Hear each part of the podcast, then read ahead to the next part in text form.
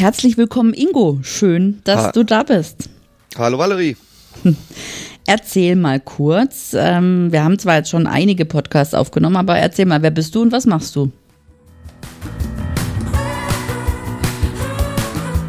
Du hörst Hotelomotion on Air, den Podcast über digitales Hotelmanagement. Mein Name ist Valerie Wagner und ich unterstütze Hoteliers dabei, ihr Unternehmen zu digitalisieren für glückliche Gäste, zufriedene Mitarbeiter und mehr Umsatz. Wenn du immer auf dem Laufenden bleiben möchtest, dann empfehle ich dir, meinen Newsletter zu abonnieren. Den findest du unter www.valerie-wagner.de slash newsletter. Folge mir auch auf Social Media, auf den Kanälen Twitter, Instagram, LinkedIn oder Facebook. Dort findest du mich unter Valerie Wagner oder Hotelomotion.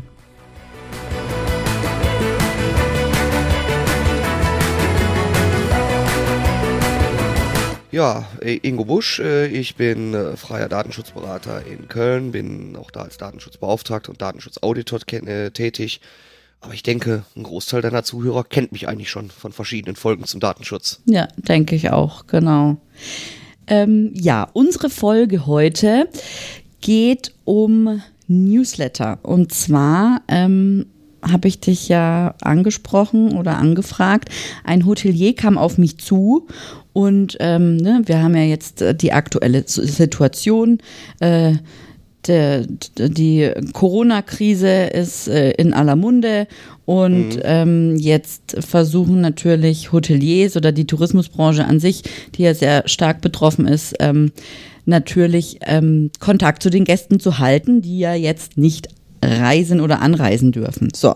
Und da hatte er die Idee, er hätte ja einige mehrere tausend E-Mail-Adressen und jetzt wolle er einfach mal einen Newsletter aufsetzen.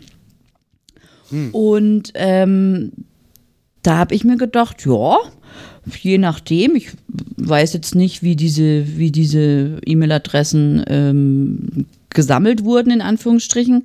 Ähm, und da hat sich mir natürlich die Frage gestellt, wir haben also meine Newsletter-Abonnenten, die müssen sich da eintragen und dann müssen sie nochmal in einer, ihnen kommt eine Bestätigungs-E-Mail, in der sie nochmal bestätigen, dass sie diesen Newsletter auch wirklich erhalten wollen. Und das ist dann dieses Opt-in, das man dafür braucht.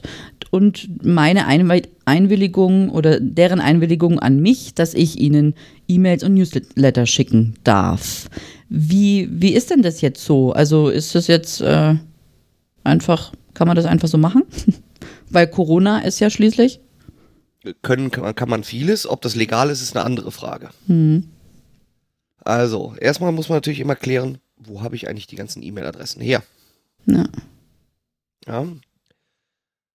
Also ich nehme es jetzt mal erstmal vorweg, wenn das einfach nur E-Mail-Adressen sind, die ich jetzt im Laufe der Jahre wie auch immer gesammelt habe, weil die Leute eine Reservierungsanfrage per E-Mail gestellt haben oder ich eine Reservierungsbestätigung per E-Mail geschickt habe oder wie auch immer, Hm. die aber einfach nur zur Abwicklung ähm, des eigentlichen Geschäftes, also sprich der, der Übernachtung, ähm, übermittelt wurden, kann ich so viel schon mal vorwegnehmen. Das sollte ich besser nicht tun, die zu verwenden, um einen Newsletter zu versenden. Hm. Generell dürfte es wahrscheinlich so sein, dass sehr häufig E-Mail-Adressen irgendwo vorhanden sind. Also da stellt sich allein schon die datenschutzrechtliche Frage, darf ich die überhaupt aufbewahren noch? Mhm. Ähm, oder eben ähm, habe ich tatsächlich eine Einwilligung. Ich gehe erstmal auf den Fall ein. Wie gesagt, ich habe jetzt eine ganze Menge E-Mail-Adressen, von denen ich gar nicht weiß, wo ich sie her habe, warum ich sie erhoben habe, zu welchen Zwecken etc. Da kann ich nur jedem nahelegen, löschen, weg damit. Okay. Kann ich sowieso nichts mit anfangen. Okay. Ja, Da habe ich gleich mal eine Zwischenfrage, weil kann es nicht so gelöst werden, dass man ähm, einfach an diese Liste jetzt eine E-Mail sendet mit der Bitte um Eintragung in den Newsletter? ja das wäre ja auch schon eine, eine ähm, Zweckänderung. Okay. Ja, ich habe die zum Beispiel ursprünglich mal erfasst, um eine, ja, um eine Übernachtung abzuwickeln. Mhm. Also vielleicht eine, äh, die äh, Reservierung kam rein per E-Mail, ich habe sie äh, rückbestätigt Und vielleicht habe ich sogar im, im Nachhinein noch eine E-Mail geschickt äh, mit einer Zufriedenheitsumfrage. Mhm. Damit hatte sich dann der Zweck erschöpft. Mhm. Ja? All das konnte ich jetzt datenschutzrechtlich erstmal äh, stützen auf ähm, zur Erfüllung eines Vertrages ja? Mhm. oder vorvertraglicher Maßnahmen, sprich die Reservierungsanfrage und die Bestätigung der Reservierung ist ja eine vorvertragliche Maßnahme. Der, der Beherbergungsvertrag kommt ja erst zustande in dem Augenblick, wo eigentlich der Gast eincheckt. Ja. Ähm, und ich kann es noch auf mein berechtigtes Interesse vielleicht stützen, dass ich äh, im Nachhinein nochmal äh, eine E-Mail schicke. Ja, vielen Dank für Ihre Übernachtung und wir würden uns freuen, wenn Sie hm, hm, hm, eine Bewertung hinterlassen würden. Aber halt immer in Zusammenhang mit dieser einen Übernachtung oder mit diesem einen Aufenthalt. Richtig, mit eben Verbindung mit dem Beherbergungsvertrag, Ja. dem konkreten. Jeg jegliche andere äh, Zweckänderung ist problematisch, weil erwarte ich jetzt als Gast, dass ich äh, ständig neue Newsletter bekomme? Gewiss nicht. Mhm. Also hätte ich dort eine zweckändernde Verarbeitung, die einer Einwilligung bedarf. Ja. Jetzt kann man natürlich sich fragen, okay, kann ich die, kann ich eventuell diese E-Mail, wie du gerade in der Zwischenfrage vorgeschlagen hattest, mir per E-Mail einholen? Und damit begeben wir uns eigentlich langsam raus aus dem Datenschutzrecht. Und jetzt muss ich auch ganz klar sagen, da, da begebe ich mich jetzt auch auf etwas dünneres Eis. Mhm. Ähm, hier müssen wir nämlich dann, äh, wie bei allen Dingen, die mit, E- mit dem äh, E-Mail-Marketing zu tun haben, auch immer den Paragraphen 7 des Gesetzes zur Bekämpfung des unlauteren Wettbewerbs oder kurz UWGs heranziehen. Mhm. Und wie gesagt, ich bin im Datenschutzrecht bewandert und ähm, wie gesagt, auch wieder ein wichtiger Hinweis an die Hörer, schreiben wir sowieso auch immer rein. Ich bin kein Rechtsanwalt Ja. Und ähm, das Wettbewerbsrecht sieht da, ich sag mal, wesentlich engere Grenzen vor. Mhm. Ja. Aber gehen wir jetzt mal auf den Fall, ich, ich besorge mir die Einwilligung. Ist auch für die Frage, wie ich es tue. Ich erlebe es leider Gottes immer noch sehr häufig in der Praxis, dass zwar ein zweiteiliger Meldeschein verwendet, verwendet wird, Mhm. also ein Teil mit den Pflichtangaben, die ich auch aufbewahren muss. Haben wir auch schon lang und breit äh, uns zu ausgelassen, Richtig, ja. auch in Kombination mit dem digitalen Meldeschein. Ja. Und dann gibt es in einem unteren Bereich mitunter noch so, mh, möchten Sie auch gerne unseren E-Mail-Newsletter haben. Ist immer sehr ärgerlich, wenn das Ding schon vorangekreuzt ist. Damit ist nämlich diese Einwilligung hinfällig, Mhm. weil ich muss, ich muss explizit einwilligen. Ja? Also Mhm. nicht durch konkludentes Handeln, durch Nicken oder sonst etwas, sondern ich muss explizit einwilligen. Und ähm, wenn man es, wie es bei deinem Newsletter der Fall ist, ja, Mhm. sagst du, hier bitte trage deine E-Mail-Adresse ein. Also das heißt, es erfordert eine, eine Handlung der betroffenen Person. Ja. Sie klickt dort sogar noch äh, oder hakt noch eine Checkbox an. Jo, habe ich verstanden, ist freiwillig, kann ich jederzeit widerrufen, tralala hopsasa. Ja. Bekommt dann nochmal eine E-Mail, Ja. Wo er diese, diese Willensbekundung nochmal bestätigen muss. Und das ist das sogenannte Double Opt-in oder die doppelt qualifizierte Einwilligung. Ja. Ja. Das ist aber etwas, und jetzt muss ich da auch mal wirklich mit einem Märchen oder einem Mythos aufräumen. Mhm. Es wurde ja viel im rund um den Mai 2018, wie die Datenschutzgrundverordnung äh, gültig wurde, wurde eben auch viel darüber ges äh, äh, gesprochen und geschrieben, dass ja das mit dem Double Opt-in, dass das jetzt alles wegen dem Datenschutz sein sollte. Das ist aber falsch. Ja. Das, die, die, diese doppelte Einwilligung, die haben wir nämlich schon seit ungefähr 15 Jahren in Deutschland. ja. Ja?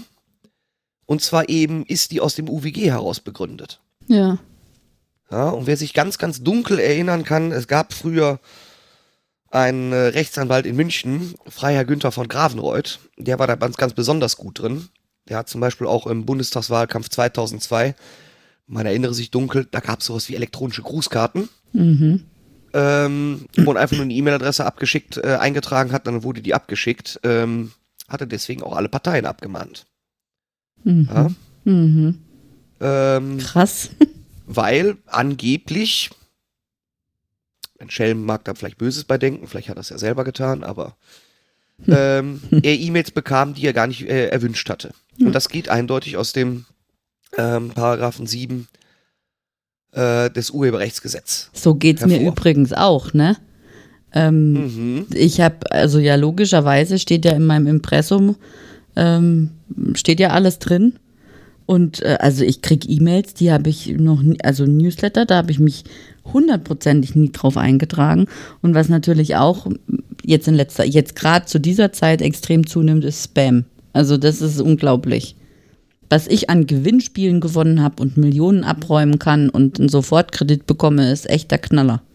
Ja gut, den, den Leuten kommt man natürlich in der Regel nicht bei, Nee. ja, weil die irgendwo sitzen. Das ist genauso, wenn mir irgendwo einer äh, anbietet, dass von irgenddas äh, ähm, irgendwie die hin, das hinterlassene Vermögen irgendeines Nigeria, Nigeria, nigerianischen Prinzen oder so. Ja, Ja, ja, ähm, Aber wer tatsächlich meint, er müsse wirklich zum Beispiel aus Impressi die ähm, die äh, ähm, Adressen rausziehen, da kann ich auch nur vorwarnen. Hm. Da ist nämlich erst vor kurzem ein Bußgeld verhangen worden. Ich meine sogar 50.000 Euro, ich glaube Berliner Aufsichtsbehörde, Mhm.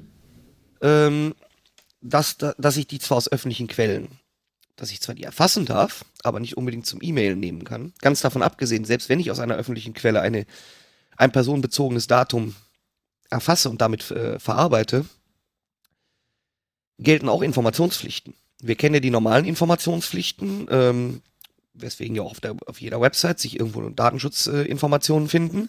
Mhm. Das sind die Informationen, die ich zur Verfügung stellen muss als verarbeitende Stelle, wenn ich die Informationen direkt bei der Person erhebe. Mhm. Da sagt uns Artikel 13, dass ich, äh, dass ich das äh, machen muss. Ja. Wenn ich aus anderen Quellen erhebe oder zum Beispiel von einem Adresshändler auch Adressen kaufe, dann bin ich gezwungen, binnen vier Wochen auch die betroffene Person zu informieren, gemäß Artikel 14 der Datenschutzgrundverordnung. Mhm. Und auf, wegen, dieser, wegen dieser unterlassenen ähm, Informationspflicht ähm, hat übrigens ein sehr großer Adresshändler in Polen, äh, Bisnote, nämlich äh, da auch ein Millionen Bußgeld kassiert. Okay. Weil die Herrschaften sich dort auf, die, auf den Standpunkt stellten, die haben also aus irgendwelchen Firmenregistern etc. Äh, einfach Adressen und, und E-Mail-Adressen und Telefonnummern abgeschrieben. Hm. Sie könnten doch nicht jeden, den Sie da irgendwo erfasst haben, per Post anschreiben. Das sah die polnische Aufsichtsbehörde gänzlich anders, sagen, doch, es ist zu euch zumutbar. Ja. Ja? ja. Wahnsinn. Also wenn mir tatsächlich jemand Post schickt, oder wie gesagt, Post, Postwerbung ist noch eine, aber spätestens bei der E-Mail, ähm, wo ich definitiv weiß, dass äh, ich da nie eine Einwilligung erteilt habe, ich auch gar nicht weiß, wie die überhaupt an meine Adresse gekommen sind, Mhm. ähm, dann ist das schon ein Grund mehr, sich eventuell bei einer Aufsichtsbehörde zu beschweren. Ja. Und die stellen dann immer ganz dumme Fragen. Ja? Das Mhm. ist höchst unangenehm. Was, Gut. Kommen wir was, also was zurück. fragen die denn? Naja, da kommen natürlich so Fragen nach dem Motto, wo haben Sie denn eigentlich überhaupt äh, die Adresse her? Wie Hm. kommen Sie dazu? Äh, nennen Sie mal die Rechtsgrundlage, ne? Mhm. Also ich muss quasi das Verfahren beschreiben. Okay. Anführungsstrichen Eine, einen Auszug aus meinem Verarbeitungsverzeichnis liefern. Ja. Ja? Ähm, das Schlimme dabei ist, weil unsere Aufsichtsbehörden chronisch überlastet sind, Mhm. kommen diese äh, Anfragen an die verarbeitende Stelle mitunter mit einem halben Jahr na, ähm, Nachlauf, Mhm. wo man sich möglicherweise gar nicht mehr daran erinnern kann. Und da wird's schlecht. Ja, das ist blöd, ja, das stimmt wohl. Ähm, also wie gesagt, äh, man sollte nicht aus irgendwelchen öffentlichen Quellen einfach abschreiben, denken, das Mensch, das ist aber eine tolle Idee, da schreibe ich jetzt mal alle Leute per E-Mail an. Ja. Also sagen wir mal so, Mensch, ich bin Hotelier, ich maile jetzt alle Reiseblogger Deutschlands an. Ja. Würde ich nicht machen. Hm. Und eben auch und eben auch diese Liste nicht anschreiben. Ne? Also auch natürlich hat man jetzt diese Liste, aber dadurch, dass die vielleicht schon länger liegt oder ja, da können ja auch ungültige oder erloschene E-Mail-Adressen dabei sein, weil der Gast seit, keine Ahnung, zehn Jahren nicht mehr da war oder fünf oder zwei oder ein Jahr und drei Monate nicht mehr da war. Da haben wir ja gelernt bei der letzten Podcast-Folge, dass da eben diese Aufbewahrungs- und Löschfristen, ähm, Mhm. dass es die gibt. Also an so eine Liste, so schön es wäre, gerade jetzt in dieser Zeit, aber auch grundsätzlich keine E-Mails versenden. Weder eine Aufforderung, also weder ähm, Hallo, wir wollten uns mal wieder melden, noch eine Aufforderung, den Newsletter zu abonnieren, noch sonst irgendwas, oder? Ja, weil wir müssen uns auch nochmal, also selbst wenn ich sage, okay, diese Aufforderung, den Newsletter zu abonnieren, könnte ich eventuell noch auf mein berechtigtes Interesse stützen. Mhm. Aber äh, das dürfte nicht gegeben sein, wenn der Gast seit fünf Jahren nie wieder da war. Ja. Ja? Okay. Also, aber dann, dann, weil, weil bei dem berechtigten Interesse muss man nämlich noch etwas berücksichtigen, ist die sogenannte Erwartungshaltung der betroffenen Person. Hm. Und da erwarte ich wirklich nicht wirklich, dass nach fünf Jahren dann nochmal eine E-Mail von irgendeinem Hotel kommt, wo ich vielleicht einmal als Handelsvertreter vielleicht mal übernachtet habe. Ja, aber ich versuche jetzt noch ein Schlupfloch zu finden. Die, der, der Gast oder die, die Gäste, die jetzt, sage ich mal, in den letzten 300 Tagen bei mir waren, darf ich die denn so anschreiben? Ich will. ich höre schon, ich glaube nicht. Ich kann das zwar machen, aber ich halte das für keine gute Idee. Hm. Ja? Mhm. Denn äh, vielleicht datenschutzrechtlich sind wir da vielleicht noch sauber. Mhm. Vielleicht. Mhm. Aber wir sind nicht sauber vom UWG. Mhm. Und da wird die Sache nämlich ein bisschen äh, schwierig, Mhm. Ähm, denn dann ist es nämlich dann doch wieder ein Datenschutzverstoß. Denn ähm, ich kann nur ein berechtigtes Interesse verfolgen, ja, Mhm. oder äh, berechtigte Interesse können nur legale Interessen sein. Das heißt, wenn ich gegen das UWG verstoße, verstoße ich dann automatisch auch gegen das Datenschutzrecht. Mhm. Ja. Das ist doch gar nicht, das ist, das ist eine, eine Entscheidung vom, vom Verwaltungsgericht Saarlouis. Die ist erst im Ende Oktober letzten Jahres ergangen. Ähm, ist also eine ganz, ganz schwierige Nummer. Und vor allem für, muss man ja auch wieder unterscheiden, E-Mail-Werbung, B2C, B2B. Mhm. Was Konsumenten angeht, ist, ist es ja alles noch etwas strenger als gegenüber ähm, ähm, Unternehmen. Wir Im B2B-Bereich unterwegs sind. Und jetzt ist auch wieder die Frage, kann ich denn an jeder E-Mail-Adresse genau erkennen, ob es sich hier um eine B2C oder B2B-Geschäftsbeziehung, also Übernachtungsvertrag, handelte? Mhm. Wenn ich nur so einen E-Mail-Verteiler habe, habe ich in der Regel diese Infos nicht. Nicht mehr vorliegen. Ja.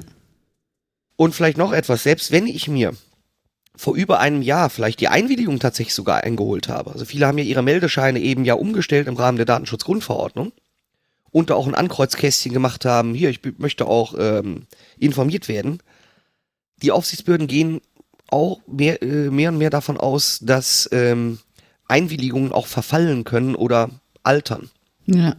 Ah, Wenn ich mir also eine Einwilligung vor anderthalb Jahren geholt habe und nie von dieser Einwilligung Gebrauch gemacht habe, ja, also sprich nicht einen Newsletter verschickt habe, ja. stellt sich wirklich die berechtigterweise die Frage, ob denn eine Einwilligung aus dem Mai 2018 jetzt im April äh, 2020, also fast zwei Jahre alt, Ja. ob die tatsächlich noch soweit gültig ist. Hm. Also da wäre ich auch sehr vorsichtig. Also wenn ich bisher äh, zwar mir schon mal die Adressen gesammelt habe und das vielleicht auch, naja, sehr ordentlich gemacht habe, mir auch eine Einwilligung eingeholt habe, ähm, stellt sich doch die Frage, wenn ich sie bisher nicht benutzt habe, ob dann immer noch da ein, berechtig- Inter- äh, ein berechtigtes Interesse vorliegt. Ja, aber jetzt habe ich da noch mal eine Zwischenfrage. Also Mhm. jetzt als Beispiel, ja, ähm, ähm, der Gast ähm, checkt ein, kriegt den Meldeschein, trägt sich für den Newsletter ein.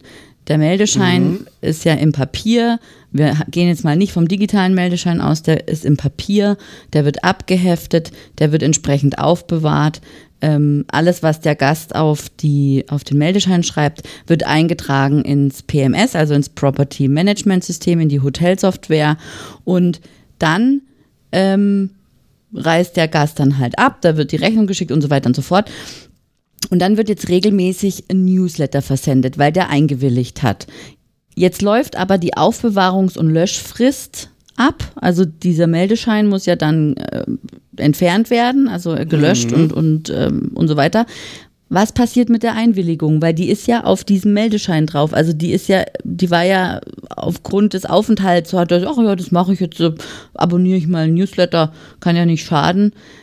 Besteht die fort? Ist die Die Einwilligung besteht fort. Ja. Ähm, nur ähm, deswegen sind ja diese Meldescheine auch zweigeteilt. Ähm, Ah, ja, das war das. also- ja, genau, stimmt. Ja, äh, ja, damit danke. ich den, damit ich die weiterhin die Einwilligung weiter dokumentieren kann. Mhm. Ja. Mhm.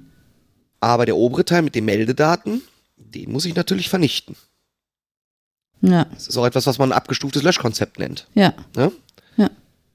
Ähm, so, deswegen ist es also wichtig, dass ich die Meldescheine so gestalte, dass ich einerseits der Vernichtungspflicht nach dem Bundesmeldegesetz nachkommen kann, mhm. andererseits aber weiterhin die Einwilligung nachweisen kann. Mhm. Ja, Ja. also deswegen ist es wichtig, eben diese Sachen zu teilen. ja, okay. Ja, ähm, Schwierige Nummer, ne? Ja, finde ich auch. Also ich meine, ich verstehe natürlich alle Hoteliers, die jetzt da versuchen, ähm, Kontakt zu halten zu den Gästen.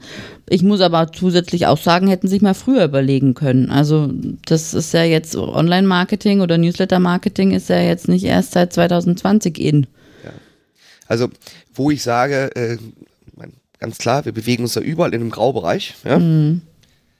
Wenn ich tatsächlich jetzt Stammgäste habe, Mhm. von denen ich haargenau weiß, die kommen jetzt äh, immer im Mai, Juni, Juli. Oder ich habe bestimmte, zum Beispiel Außendienstmitarbeiter, Vertriebsmitarbeiter, die auch regelmäßig zu mir, regelmäßig, unregelmäßig, aber von denen ich weiß, naja, die kommen immer im Frühjahr und, und einmal im Herbst zu mir. Mhm.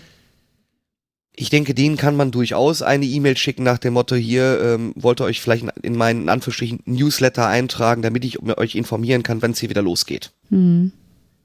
Das halte ich durchaus noch für ein legitimes Interesse. Das, das mag sogar noch eventuell nach dem, also zumindest für mit, mit ähm, geschäftlichen Reisenden, äh, mag das vielleicht theoretisch sogar noch nach, dem- nach dem 7 UWG noch möglich sein. Mhm.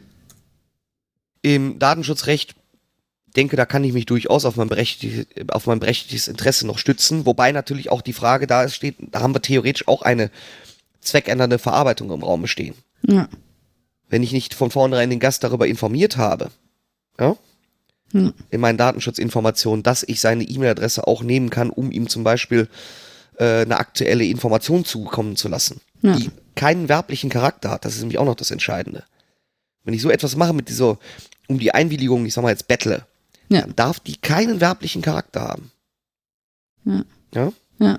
Also ich könnte auch durchaus jetzt hergehen und zum Beispiel an alle Gäste, die vielleicht noch nicht storniert haben, ähm, äh, die ab, was ich, ich weiß, was ich, bis Mai habe ich sowieso keine einzigen Gäste mehr, äh, keine Reservierung mehr, aber die ab Juni da sind, dass ich dort zum Beispiel eine E-Mail schreiben kann nach dem Motto hier, äh, wir wissen noch nicht, ob wir tatsächlich im, im Juni offen aber wir würden uns freuen, wenn Sie Ihre ähm, Reservierung aufrechterhalten. Ja.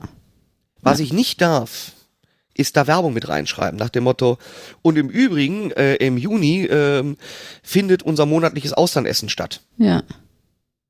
Das hätte werblichen Charakter, das sind keine reinen Informationen mehr. Ja, okay. Also reine Informationen wären in Ordnung für zum Beispiel jetzt eben zukünftige Gäste oder Stammgäste eben, die dann immer zu der Zeit kommen, ähm, aber eben keine, äh, ja, kein, Ja. Und man darf ja, und jetzt muss man auch mal so ein bisschen den Erwartungshorizont nehmen, den, den normalen menschlichen, mhm, ähm, oder wie die Leute darauf reagieren. Also ich sag mal jetzt irgendwie das äh, Rentner-Ehepaar, was sowieso jedes Jahr zur Sommerfrische irgendwo an die Küste fährt, in ein bestimmtes Haus seit 20 Jahren, ja, die werden, gar, werden garantiert kein Fass aufmachen, wenn von ihrem Lieblingshotel jeder eine E-Mail kommt. ja, ja, Ne? Ähm, genauso wird vielleicht der Außendienstler, der sowieso einmal im Quartal immer dort in einem bestimmten Haus übernachtet, ja, der wird deswegen auch kein Fass aufmachen. Ja. Der wird sagen, oh super, stimmt, die sind ja noch da und ach ja, mache ich auch tatsächlich, damit ich auch weiß, wenn das, ich sage das mal so schlimm, wie es ist, aus Sicht eines Außendienstes wird sagen, naja, schön, dann bekomme ich wenigstens eine E-Mail, wenn sie wieder da sind, weil wenn sie jetzt äh, über die Krise hops gehen, ja, ja, Ja, Da muss ich mir sowieso ein anderes Hotel suchen. so ist es, ja. Ähm, aber alles andere wäre heikel. Und wenn man jetzt dann mal genau schaut, wie viele Adressen da mitunter noch übrig bleiben, Hm. muss man sich auch die gute Frage äh, stellen, mache ich daraus tatsächlich ein Massen-E-Mailing, Hm. wo was vom Text irgendwie so auf alle nur so, hm, so semi passt? Hm. Oder so nutze ich dann nicht vielleicht einfach mal wirklich eine persönliche Ansprache nach dem Motto, sehr geehrte Eheleute Meier, ähm, ich weiß, Sie sind seit 20 Jahren, ne? kommen Mhm. Sie immer wieder zu uns und ich würde mich auch freuen und hm, Hm. Hm. es kann vielleicht sogar mehr bringen. Ja, genau. Ja, das Ja? stimmt, ja. Das stimmt wohl. Ja, also ich denke jetzt da gerade eben an kleinere Häuser, die vielleicht heute noch eben keinen, die jetzt erst irgendwie Newsletter-Marketing machen wollen. Ja. Ähm, die werden vielleicht, wenn sie wirklich die Adressen runterfiltern oder das, was wirklich, wo man sagt, naja, das kann man noch so gerade eben machen, dann wird es vielleicht auch nicht so viel sein. Dann würde ich vielleicht eher eine ganz persönliche E-Mail schreiben. Ja, richtig. Ja. Ja. Und dann auch wirklich vielleicht der Chef des Hauses, der Inhaber selber. Ja. Ja. Na gut, ja, dann hoffen wir mal, dass ähm, einige Lehren auch aus dieser Krisenzeit gezogen werden und dass man eigentlich nicht nur in der Krise solche Dinge tun sollte, sondern immer. Ne? Das ist ja, und ich habe das jetzt schon öfters erwähnt, das ist so wie die Freundin, die nur anruft, wenn es ihr schlecht geht. Ja, oder ich äh, sag mal so, das ist so ein bisschen wie, wenn man irgendwann mal eine Fremdsprache in der Schule gelernt hat und die Vokabeln, die man in den ersten zwei Jahren nicht gelernt, äh, nicht so richtig drauf hatte, Hm. die fehlen einem dann drei, vier Jahre später ganz extrem. Ja, richtig. Ja, das Ja. ist ein bisschen was von Hausaufgaben machen. Ja, genau. Na gut, Ingo, jetzt noch, wir haben uns ja immer vorgenommen, nochmal brav zu sagen, wo wir äh, dich finden. Also mich kennen sie ja, aber wo sie dich finden ähm, mit äh, der Datenschutzberatung Köln. Ja, ähm, aber ich möchte noch vorab sagen, ähm, vielleicht noch als weiterführenden Link Mhm. ja, Ja. zu dem Thema hier, können wir dann ja auch noch in den Shownotes verlinken. Ja. Äh, Herting Rechtsanwälte, die hatten vor kurzem ein Webinar veranstaltet genau zu dem Thema. Mhm. wo sie da auch so zehn Rechtsfragen mal durchdekliniert haben rund ums E-Mail-Marketing. Ähm, ist als YouTube verfügbar, YouTube-Video verfügbar äh, auf deren YouTube-Kanal. Können wir dann gerne, glaube ich, verlinken. Ne? Ja, das mache ich gern, ja. Ja. Gut, ja, wo findet man mich? Ähm, ja, Datenschutz-beratung-koeln.de ist meine Webseite. Und auf Twitter findet man mich als äh, ds DSB Köln. Auch Sehr mit OE. Ja. Tipptopp. Wunderbar. Dann vielen Dank wieder für diesen ähm, hilfreichen und informativen Podcast bzw. das Gespräch mit dir. Jo, danke, ne? Bis und dann. bis bald. Tschüss. Tschüss.